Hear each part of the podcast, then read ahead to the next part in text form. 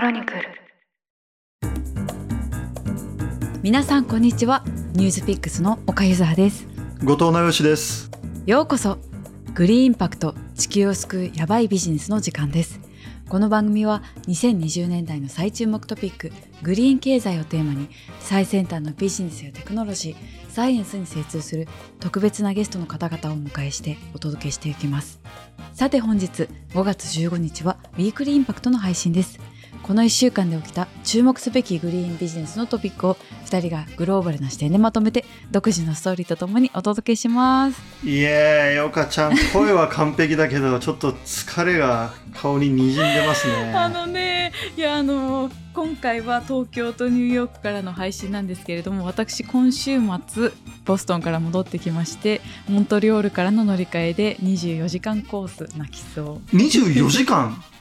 結局あの多分ストップオーバーがあったから乗ってる時間は14時間プラス2時間プライなんですけど5時間くらいストップオーバーしてました。だから着いたのは午前7時台の土曜日に出て日本に着いたのは日曜日の夕方。まああれですよね。土日丸々使ってエコノミーシートにぎゅうぎゅうに押し込められて機内食を出されおそらくそれは 岡さんの性格上食べずに自分で用意したオーガニックなサラダ入りのパンをなんとかかじってしのいだというところでしょうか。合ってます。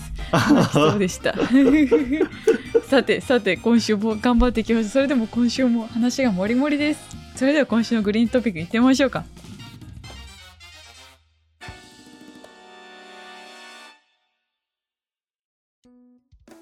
今週のテーマはですねなんとあのよく出てくるマイクロソフトがですね核融合エネルギーを実際にちょっと買い付ける契約というのが今週発表になりまして核融合界隈エネルギー界隈が湧いております。今世の中はチャット GPT 一色ですよね。あのチャットボットで AI が人間の仕事を取るんだ、うん、今週のニュースピックスの特集も人気ですね。そうですね。もう今もうチャット GPT 以外誰も読まないぐらい、まあ僕のツイッターのタイムラインもあらゆるところがそうなってるんですけど、実はこのチャット GPT を作ったオープン AI、そこの CEO のサム・アルトマンっていう人は、この人工知能以外に自分のこう生涯を捧げているテクノロジーがあるんですよね。うん。うん、このもう一つのベットしてる先というのが核融合ですね。そうなんです。実は。ほとんどみんな知られてないんですけど、チャット GPT が、ともう語りに過ぎないですよね。もう語りは核融合エネルギーに彼はもう10年近く情熱を注いでいて、5年後に商業化してマイクロソフトが実際にその電気を買うぞっていう契約を地球で初めて結んだと。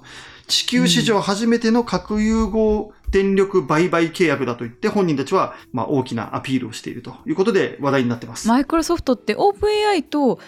AI に関しても契約を結んでいて Bing とかにも搭載されたりしてますよね。大株主ですからマイクロソフトはあの、うん、この人たちのタッグが AI だけじゃなくて核融合のところでも核融合のエネルギーを実際に買いますっていうふうにマイクロソフト言ってるわけですよね。でもこれってなかなかすごい話ですね。というのもだって核融合での発電ってまだ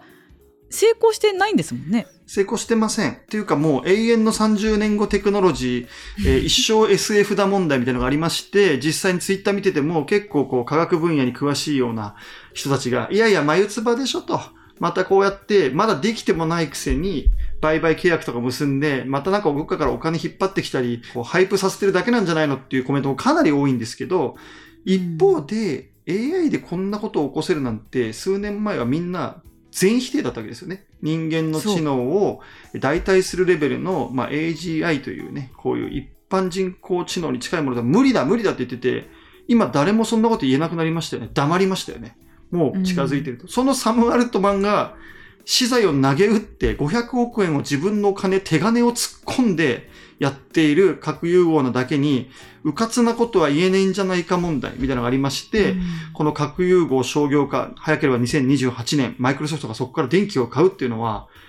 思ったより近い未来だぞっていうことで、まあ我々も非常にエキサイトしているということですよね、うん、岡さん。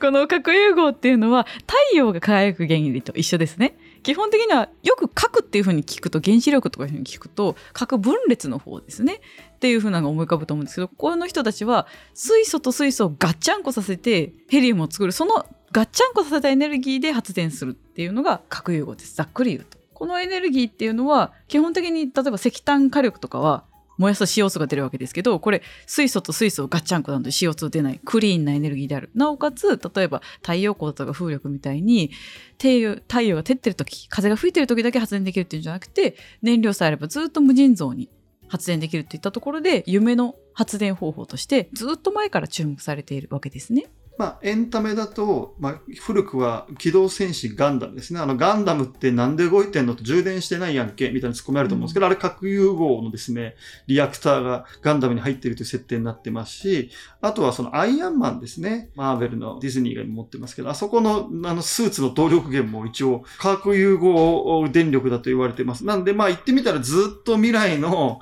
まあその動力源として描かれてはきてるんだけど、誰も商業化なんて言えなかったと。今でも20年後、30年後という人はとても多い。なんだけど、そのタイムラインをですね、5年後ですと、あなたがもし大学1年生だったら就活して就職したぐらいには、できちゃってますみたいな。それで、それでできちゃうのそう、結構すごいのそれ本当なのかよっていうところをですね、ちょっと今日はちょっとだけ喋りたい。うん、なぜなら我々は世界最大の核融合スタートアップ、時価総額1兆円、ボストンが誇る MIT から生まれた、なんかすごいことになってきましたね。コモンウェルスフュージョンシステムというですね、今要注目の核融合スタートアップ、フロンティアンと言われるスタートアップを実際訪ねてきたので、そこのですね、創業者の一人であり、MIT のこの分野の専門家のデニスさんという人ですね、ちょうど昨日またおしゃべりをしてきたところで大盛り上がりだったので、これちょっとね、皆さんにその会話を紹介して、このサム・アルトマン核融合バズをちょっと彩りたいと思います。うん、今回マイクロソフトがその契約を結んだのはヘリオンっていう会社なんですけれども核融合関連のスタートアップってたくさん出ていて私たちがこの前訪ねてきたところは2021年に2ビリオン20億円20億円じゃない、いやいやいや、桁が違う違う。疲れすぎだから、それ乗り。乗り継ぎ便で疲れてますけど、うん、2500億円ぐらいを調達したモンスター核融合スタートアップがあるんですね。で、今世界には核融合スタートアップって30社以上あると言われていて、まあそのうちのトップ5に必ず入るのがサンマルトマンの今言った MS と契約を結んだヘリオン。もう一個が我々が訪ねていって、ビル・ゲイツがバックしてるコモンウェルス。まあ、ここら辺はみんな最先端なんですけど、このデニスさんね、我々も率直に聞いたんですよね。バズってるけど、本当にできんの？みたいな話。彼が言ってた興味深いね、ちょっと返答をいくつか抜粋して、岡さんご紹介いただけますか？しましょうしましょう。いや、デニスさんにも結局質問したんですよ。核融合ってずっと30年先40年先のテクノロジーって言われたじゃないですかってでもなんか4年後とかに迫ってきてるって言うけど本当なの？なんでそうなってるの？っていうふうに言ったらデニスさんはいくつかその理由を説明してましたね。特に私の中で印象に残ってるの3つ。1つは新しい素材っていうのが出てきたことによって核融合の商業化っていうのが近づいてきてる。その新しい素材っていうのは、コモンウェルスフュージョンの場合はマグネットですね。マグネットをめちゃくちゃ強力にすることで、核融合炉のサイズをすごく小さくすることに彼ら成功してるんですけど、その素材っていうのが出てきたことで、今まではもうめっちゃすんごいそのサッカー場、もう60個分ぐらいのでっかいやつじゃないと建てられなかったのがもっとちっちゃくできるよっていう風な形で商業化が見えてきたっていうのがポイントが一つ目。新しい素材で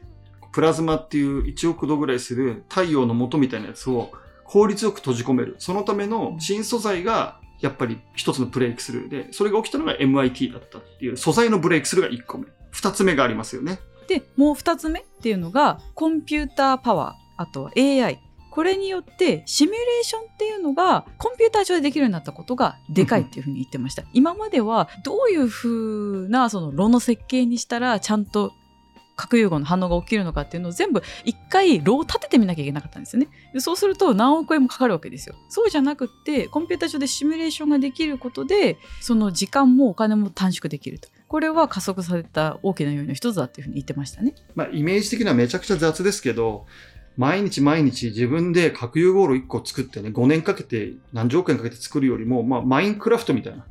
もうバーチャルな世界で、もうシリコンのチップ上でそれを作って、はい、こうなりますって言って、反応までシミュレーションできるようになってますので、これが桁違いの速さと、まあ、コストダウンにつながっているっていうのは、昨今の核融合が加速しているって言われている大きな大きなテクノロジーの、まあ、なんていうか、後ろ支えだと言われているっていう話は彼もしていましたと。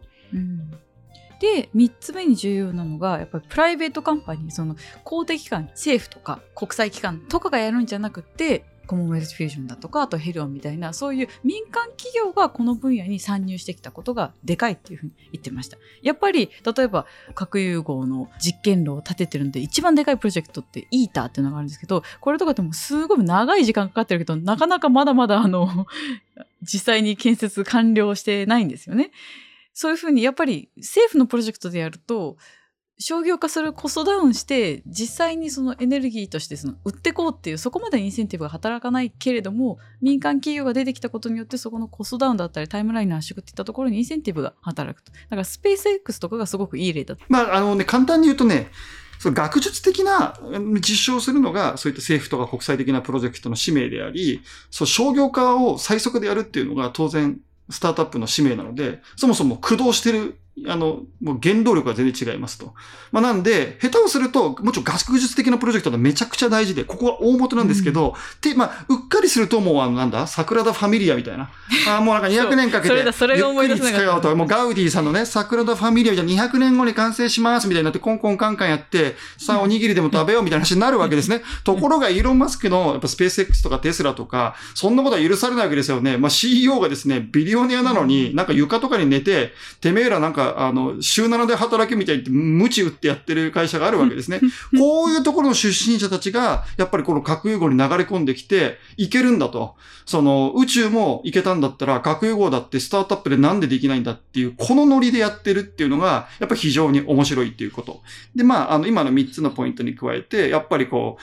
話すと面白いんですよね。なんかちょうど MIT から、あの、ズームで入ってくれてたんですけど、30分後にタイのなんか石油ガスのお偉いさんが、俺のまたラボに来るんだと、なんかちょっと緊張してきたとか言ってて、で、なんかその、もうあんたたちはわかんないと思うけど、どんだけたくさんの石油やガス会社、もうとにかく視察にめちゃくちゃに来るんだと。えー、なんで、まあ、つまり、偉い大企業の人がわざわざジェット機乗って視察に来るってことは、まあ、普通に SF だとは思ってないってことですよね。当然この技術をちゃんと見極めなきゃいけないと思って、グローバル企業がバンバン視察に来てるっていうのは、非常に面白いコメントでしたし、あと、まあ、ライバルである、さっき言ったマイクロソフトと組んだこのヘリオンのね、核融合炉5年後にやりますってことについてもコメントしてくれたんですよね。そうですね。やっぱデニスさんが言ってて面白いなと思ったのは、彼、大学の研究者の人じゃないですか。でも、やっぱり商業化、しっかりビジネスにするってことをすごく大切にしている人だなというふうに思ってて、彼が言ってたのは、その物理の観点からすれば、どんなにクレバーなプロジェクトだったとしても、やっぱり経済合理性があって、市場で売れる価格に設定できなければ意味がないでしょっていう話をしていたのがすごく印象的でしたね。なんで、ヘリオンのプロジェクトは2028年に売るっていうことだけは書いてあるんですけど、いくら、どうやってって書いてないわけですよね。で、このいくらこそが自分たちが目指しているものなんだってことを非常に彼はこだわっていると。つまり、高かったら意味はないわけですよね。うん、シャネルとか、そのグッチのバッグみたいなに核融合の電力をちょろっとだけ売って、ははっていうものでは電力はありませんから、やっぱり安定して低価格で、うん、アクセスできると。そこに対する。石炭とかに匹敵するような価格にしなきゃいけないわけですから、ね、そこに対する進捗がどうなんだってことにとにかくこだわっていると。なので、うん、すごく、まあなんかエキサイティングで、マイクロソフトっていうものに対するリスペクトを示しながらも、自分たちはこの価格、これにこだわり続けてやっていくんだっていう、あの、コメントをしてくださいました。以上です。以上、今週のグリーントピックでした。続いて、今週の注目ニュースに行ってきましょうか。はい5つ選んでます。1番目から行っていきましょう。はいサクサクいきましょう。1空の旅のイライラを AI と気象予測サービスは抑えられるか。これ何ですか？私も 気になる。まあ飛行機の遅延って超絶ムカつきますよね。なんかもうアメリカ多いですよね。絶望的なんですよ。もうなんか午後の便とか取るとほぼ確実に遅れます。サンフランシスコに飛ばなくなりましたみたいなことありましたもん。サンフランシスコじゃなくてオークランドに飛ばします。みんな振り替えみたいな感じで言われてすごいごめんねみたいな。ごめんねみたいな、うん、これね。いやいやいやいやいやいやみたいな。飛行機の遅延ってね大体 4, 4分の3、まあ、7割以上がですね天候不順ですね、まあ、豪雨あの強風視界不良、まあ、こういうのすごい多いんですよ。でね気候変動がまあどんどん加速していくと、まあ、こういった空のトラブルで遅れます、飛べません。これ増えてくる。どうすんだよっていうのが当然もう問題になってきますと。そこで、アメリカでニュース、えーっと、アメリカのこの空軍ですね、エアフォースのまあ部隊がですね、まあこのスタートアップにと25億円もこうグラント、寄贈したとお金を。なぜか、えーアメリカのですね、ボストンにある、あの、Tomorrow.io というスタートアップは、そういったですね、気象状況をもっともっと細かくリアルタイムでモニターするための小型のあの、気象用衛星を年末まで打ち上げたいんだと、20機。それで、これまでカバーできなかった詳細な気象データを取ることで、今はやばいぞとか、こっち行けとか、わかんないですよ。でも、よりこう気象データをリアルタイムで細かくどんどんどんどん分析することによって、こういった気候変動による、まあ、異常気象によるですね、飛行機遅延、イラつきをですね、緩和する。で、もちろんこの空軍なんていうのはもうこの気象との戦いみたいなもんでしょうから、まあこういうテクノロジー欲しいんでしょうね。まあこういった話が出てきておりました。これが1個目です。気象予測のスタートアップ増えてますね続いて2個目熱に負けない戦うコーヒー農家たちこれは何でしょうか？はい。岡さん、コーヒーは好きなんでしたっけ？コーヒーの香りは好きなんですが私コーヒー飲めないんです飲むとフルフルしちゃうっていう謎の現象が生じてしまって カフェインあんまり摂取できないですよね。多分ねはい実はアメリカでは1日で、えー、と4億杯のコーヒーが消費されていると言われてそんなに？あ、そうですよ。あの、人口3.5億人ですけど、そうですよね人口より多いの？だって毎日めっちゃ飲んでる。ま、毎日もう道歩いてる人ほぼコーヒー飲んでますから、朝とか。飲んでるなんで、えーそのコーヒーなんですけれども、コーヒーの2050年問題。まあ、気候変動によって、コーヒー豆のですね、今、メジャー種、アラビカ種っていうのが今メジャーなんですね、コーヒー。このアラビカ種が香り高くて美味しいコーヒーなんだけど、これね、病気になりやすい。気象異常気象に弱い。で、これがどんどん異常気象によって取れなくなっていって、もうそのうちコーヒー飲めなくなるよというのがかなり言われてるんですけど、それに対して、アラビカ種じゃなくて、これまでね、あんまり注目されてなかったリベリカ種っていうね、マイナー種が実は、えー気温とか温度に、湿度に強いんだっていうことで、この忘れられていたコーヒー、これ忘れられていたコーヒーが今、あの、気候変動に強いってことで、いきなり注目を集めてると。で、まあ、ニューヨークタイムズは、ウガンダで、こういう農家が植え替えをして、熱に強いコーヒーだ、美味しいぞ、アロマティックだ、とか言って、言ってるのですね、レポートします。アロマティックかどうかは別として、そういった、あの、気候変動の適応と言われているところに、やっぱ農家はさらされているので、こういったものが各地で起きているのは面白いなと思いました。これ二つ目です。はい続いて3つ目ニューヨーク州で新しい建物の料理コンロかっこガスが禁止おこれガスコンロがダメになるんですか？イエス。7大変だ階より低いし、新、あくまで新築ですよ。これから2020 2026年までね、7階より低い低層の建物あーは2026年までに、もっと高い建物は2029年までに、もうオール電化にせよと。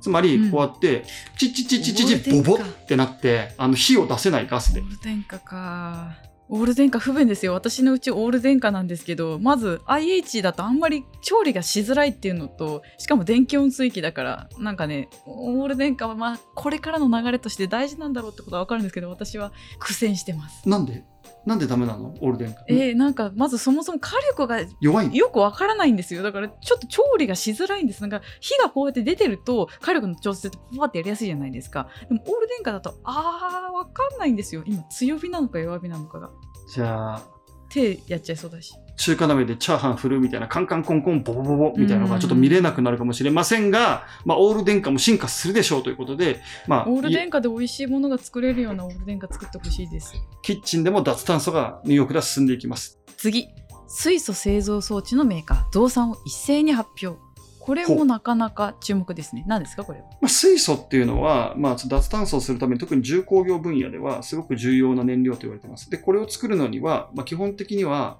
再生可能エネルギーを使って、え電気分解というのをするんですね。昔理科の実験で水みたいなね、あの水酸化、えーとナトリウムとか入れたこの水溶液とかをこうプラスとマイナスで電流をかけると水素と酸素がふつふつふつ出てくるっていう実験とかやったことある人もいると思うんですけど、この電解装置ですね。グリーンな水素を作るための電解装置。まあ、それを作ってるメーカーっていうのが今いっぱい出てきていて、まあ、スタートアップなんですけど、めちゃめちゃ儲かっていると。まあ、その人たちがアメリカの政策的なまあバックアップもあって、ものすごい勢いでこの生産キャパシティを今上げている。まあ、そういうことがニュースになっています。その電解装置エレクトロライザーって最近結構ニュースよく見るんですよね。割と電気分解によってその水素を作るっていうのもあるしなんか CO2 キャプチャーでも電解装置使ったりするとかあとボストンメタルとかもそうだったじゃないですか。だからちょっと理解したいなと思いつつここちょっと勉強させてくださいあの、気視聴者の皆さん、電解装置について俺は詳しいぞという方がいましたら、直吉後藤、本当に頭がパン直クし後藤までツイッターに DM を、お岡にまでお願いします。疲れてんじゃないのかあなた。疲れてる。はい、じゃあ5つ目、5つ目いきましょう。はい、5つ目はですね、キノコの病気のせいで食糧難にはい、これは岡さんの得意なキノコですね。そうなんです。私はあの、キノコ、微生類、微生物、菌類とその半たたりにハマってるんですけれども、これはちょっと聞き捨てならないニュースでした。このね、キノコとかカビとかを総称する菌類っていうのが、これが原因になって、その、引き起こす病気っていうのがあるんですけれども、人間にそれが引き起こすと、それがその、心筋感染症とかになったりして、これって結構そのグローバルな問題だっていうのが WHO とかがなんか警戒したりとかしてるらしいんですね。でも今回この5月の頭にネイチャー誌が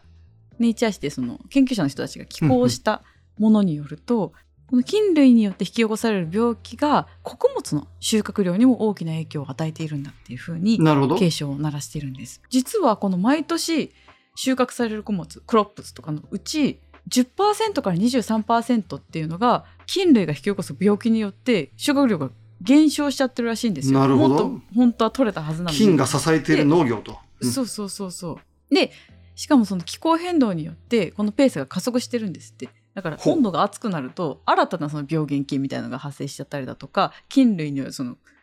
感染症のスプレッドみたいなのがすごい増えちゃったりとかしてだから人間がかかるその心筋感染症だけじゃなくて穀物への被害にももっと関心を向けてほしいという警鐘を鳴らしているというニュースでした。